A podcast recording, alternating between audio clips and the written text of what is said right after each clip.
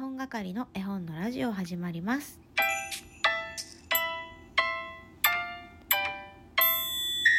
こんにちは絵本係のまこです。この番組は絵本つながる言葉命をテーマに活動している絵本係が絵本の話をしたり絵本じゃない話をしたりする12分間です。皆さんお久しぶりです。ようやく収録できる時間が取れたので張り切って喋っていこうと思います。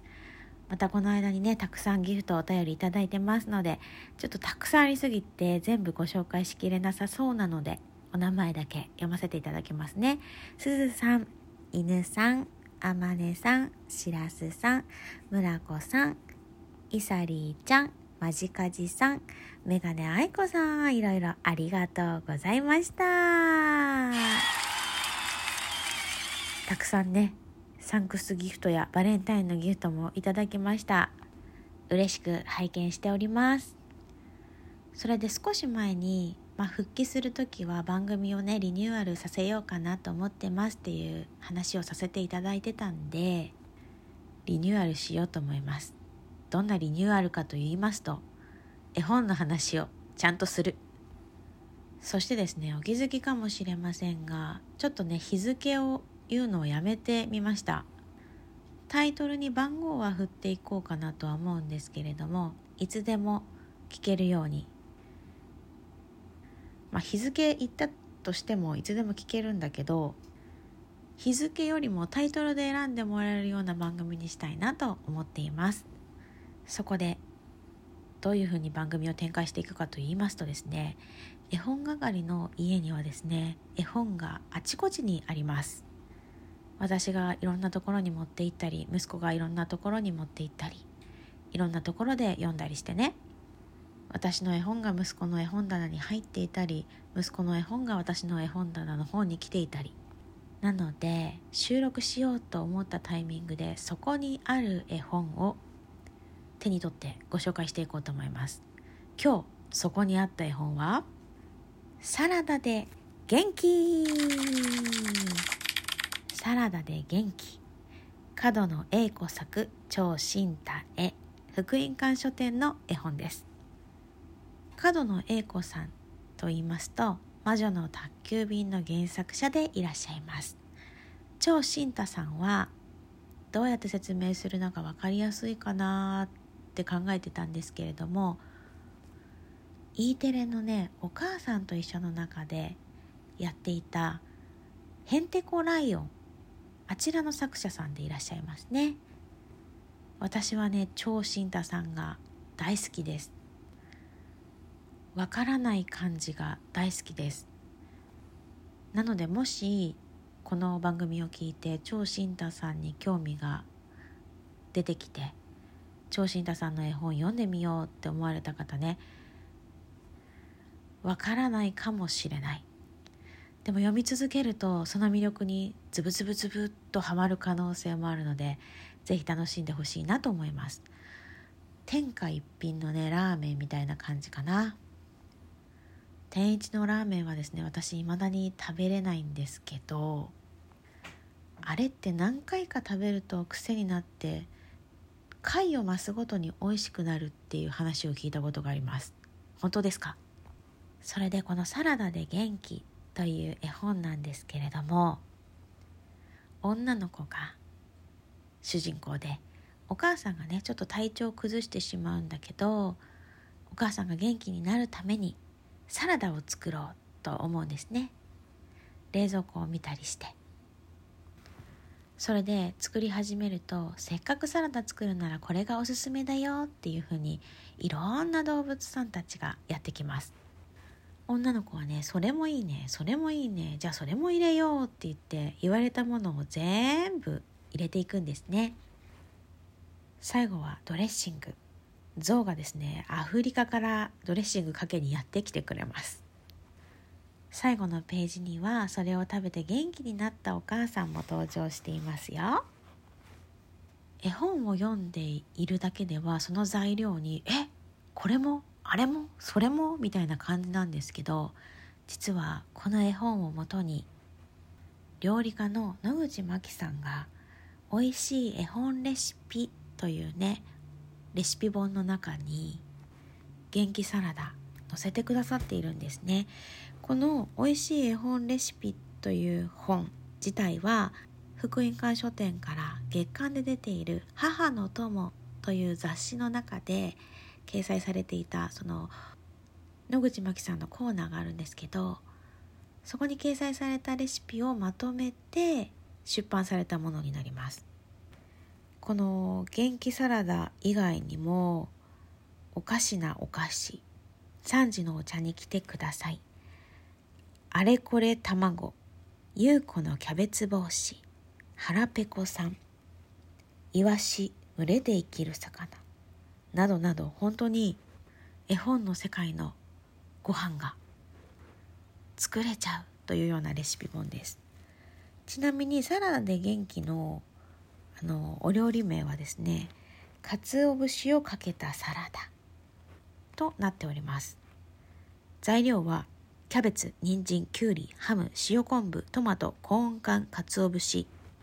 ドレッシングの方はですね酢、油、醤油、マスタード、砂糖、塩コショウこれ私ね何度か作ってるんですけどすごく美味しいです。家族にも好評でもうどれだけでも食べられそうなぐらい本当に元気になるサラダです。どうやらこのサラダで元気というお話は何年生かな国語の教科書にも載っているよっていう情報を教えてもらっています。こんな楽しいお話をね学校でできるなんて羨ましいなーなんて思うんですけれども。この野口真紀さんの美味しい絵本レシピももちろん福音館書店から出ています。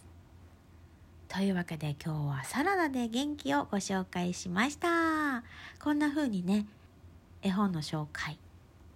していきたいなと思っていますのでまたたまたまそこにあった絵本を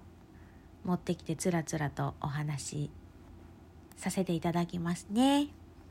そしてですねこのコーナーはなくさないでほしいっていうあのお便りに私の家の夕ご飯また得意な方がいらっしゃいますけれどもあのコーナーあったらいいなということなので今日もね番組の最後に我が家の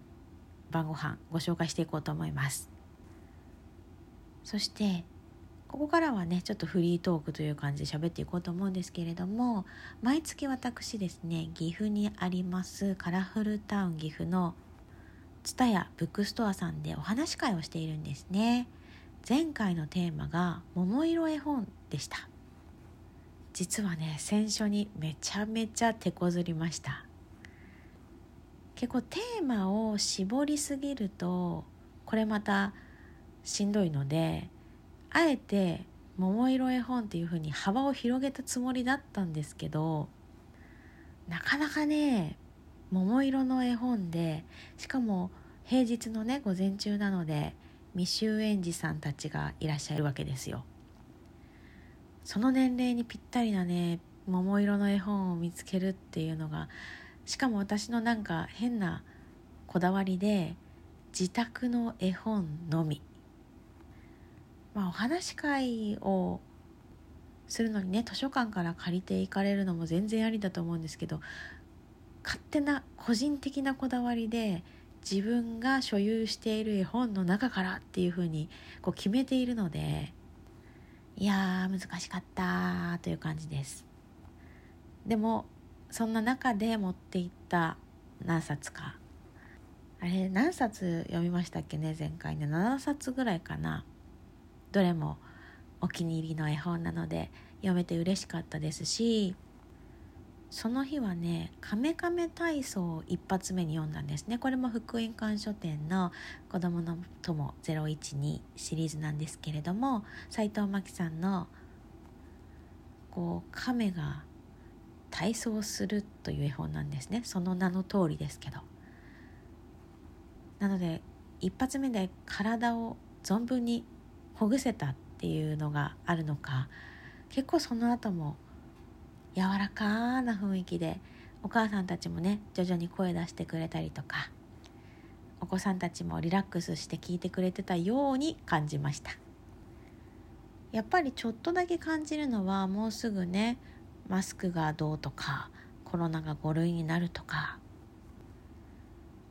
ていうのももしかしたら関係してるのかなって少し思いますね。そして来月なんですけど来月のテーマがね春を楽しむ絵本です。もう選書はほぼ終わっているんですけれども春を楽しむ絵本あなたなら何を選ばれますか？もしねよかったらお便りで春の絵本について送ってくださると嬉しいです。ああそれいいね。それ読みたいっ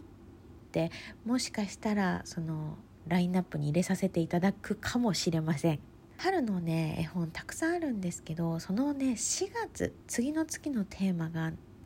花の絵本にしてしまったので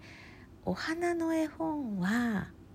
来月にとっておきたいんですよね。というつぶやきでした。それでは本日の我が家の夕飯ご紹介したいと思います。ピーマンとキャベツと豚肉の味噌炒め。豆腐のすまし汁。春雨サラダ。ほうれん草のおひたし。グリーンサラダ。こんにゃくの煮物となっております。今日も最後まで聞いてくださってありがとうございました。またね。絵本の話をしていきたいと思いますので聞いてくださいね。ありがとうございました。それではさよならきょ。